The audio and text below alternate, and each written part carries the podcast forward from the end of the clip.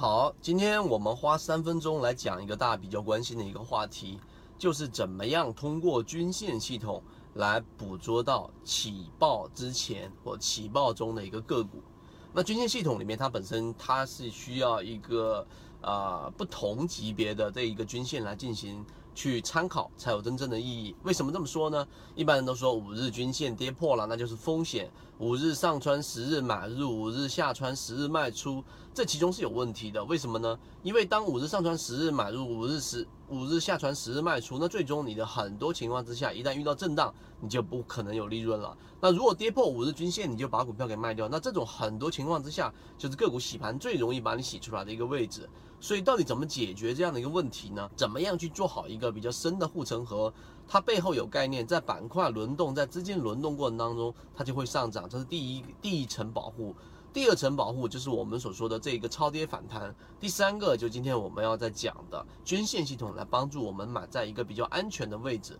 什么叫比较安全的位置呢？之前我们有做过一只个股的对比，那么实际上它反映出来的是，我们同时用了五日、十日、二十日。跟这一个六十日均线，或者说你用半年线均线系统，是帮你过滤前面一段时间里面这一只个股它所处所处的这个位置跟均价所相相对位的一个位置。所以当它突破之后，实际上就意味着它已经创出了前面的新高。实际上前面的很多个股都已经处于获利这个解套的这个位置，所以比较容易启动。另外一个级别是很少人加入进去的是周线、月线。跟这一个季线，那么月线跟周线都已经在均线粘合位置突破的时候，在这一个很贴近乖离率很低的位置的时候介入，相对就安全的很多了。所以这一个虽然说很简单，但是呢，很少人去在均线系统上叠加上我们所说的周期。